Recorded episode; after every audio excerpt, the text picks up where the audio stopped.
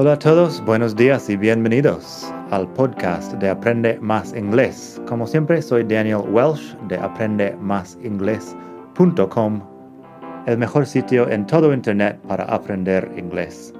Este podcast te ayudará a hablar inglés como un nativo. Vamos allá.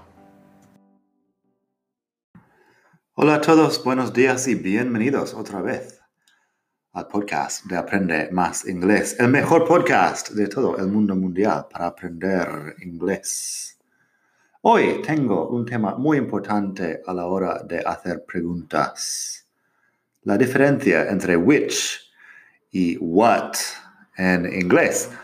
La historia es un poco más larga si te pasas por la web madridingles.net barra 97 puedes leer los ejemplos y también ver enlaces a otros recursos que te pueden ayudar con el tema de which y what, porque la cuestión es un poco más complicada. Yo voy a dar la versión sencilla aquí, que, bueno, se explica muy rápido.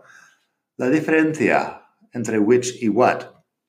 Quizá alguien te ha dicho que which es cuál y what es qué, pero en mi experiencia en España, aquí, se usa cual mucho más de lo que se usa which en inglés. O sea que la traducción literal no funciona siempre.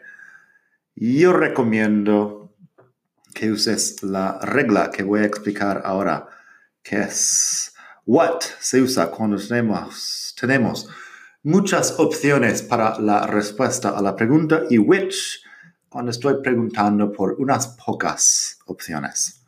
O sea, what para un gran número de opciones de respuesta para la pregunta, which para pocas respuestas posibles. Vamos a ver. Como siempre, pásate por la web madridingles.net barra 97 para más, estamos en el capítulo 97. Y bueno, estas frases, la mayoría están ahí también. Si estamos, por ejemplo, en un garaje y yo digo, which car is yours? Pues estamos en el garaje, hay tres coches y yo digo, which car is yours? Tiene sentido en inglés porque hay un número limitado de respuesta. Sé que uno de los tres coches es tuyo.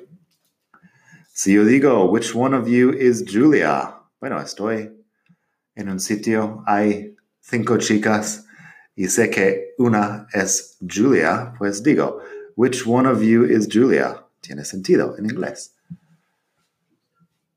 En cambio, si digo, bueno, por ejemplo, what kind of car do you have? What kind of car do you have es otra cosa. ¿Qué tipo de coche tienes? Hay mil respuestas posibles o más. What kind of car do you have? Y si digo, what's your name? También la respuesta puede ser Julia, pero what's your name es porque no sé y hay millones de posibles respuestas. Si digo, por ejemplo, si estamos en en un restaurante y digo, bueno, hay una carta muy básica en el restaurante. Which do you prefer? The fish or the meat? Eso funciona porque hay dos respuestas posibles. Which do you prefer? The fish or the meat? Pero si estamos en mi casa y te pregunto, what do you want for dinner?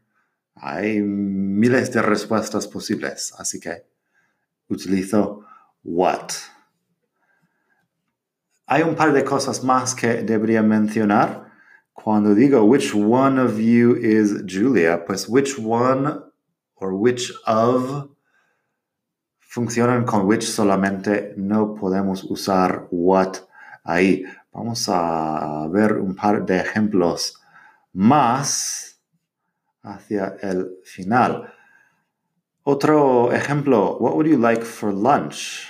Bueno, esa es una pregunta abierta. What would you like for lunch? ¿Qué quieres para comer? What would you like for lunch? Pero si estoy buscando en la nevera y solo tengo dos cosas, diría, I've got tuna and I've got ham.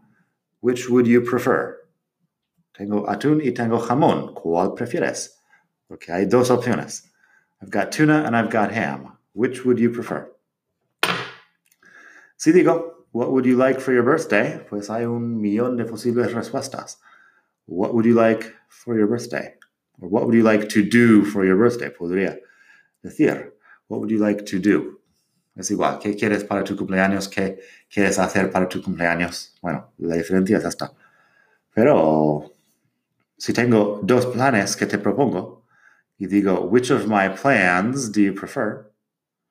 Pues eso, ¿cuál de mis planes prefieres? Which of my plans do you prefer? Dos opciones. Si digo, what's your favorite color? Hay muchas opciones ahí. What's your favorite color? Pero, which pen do you want? The blue one or the black one? ¿Cuál de los bolígrafos quieres? ¿El azul o el negro? Which pen do you want? The blue one or the black one? Así que eso. Uh, opciones limitadas usamos which. Opciones abiertas usamos what. Sobre este último de los colores también. Which jacket do you like best? The black one or the brown one? ¿Cuál chaqueta prefieres más? ¿El marrón o el negro? Which jacket do you like best? Um, fíjate, como dije antes, que si digo después one o digo of, utilizo which.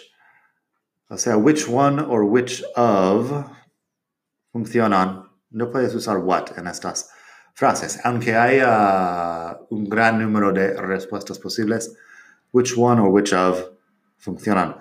Así que yo podría decir, The Beatles made a lot of albums. Which one is your favorite? Los Beatles hicieron muchos discos. ¿Cuál es tu favorito?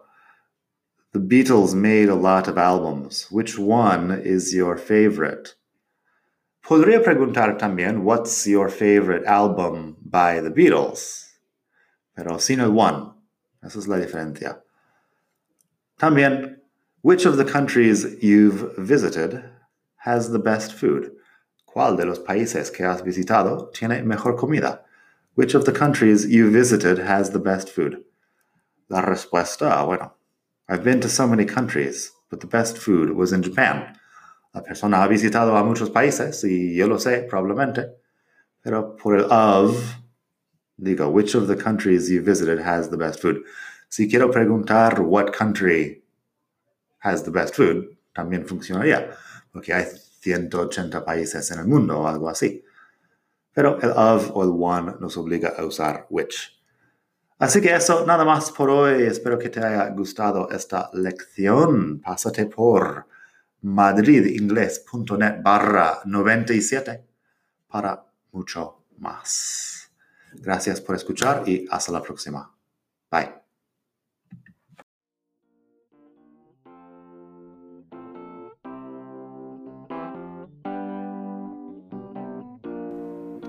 Gracias por escuchar. Como siempre puedes pasar por mi web aprendemasingles.com.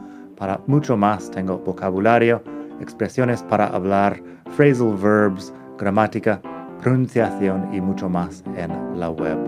Nada más por hoy. Espero que pases un muy buen día. Hasta la próxima.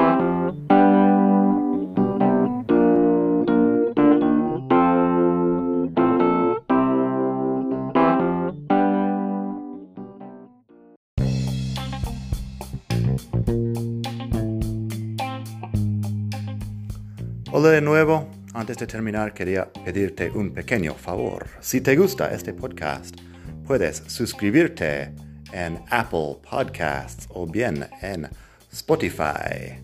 Hay también la posibilidad de hacer una reseña ahí en Apple si estás escuchando eso en el iPhone.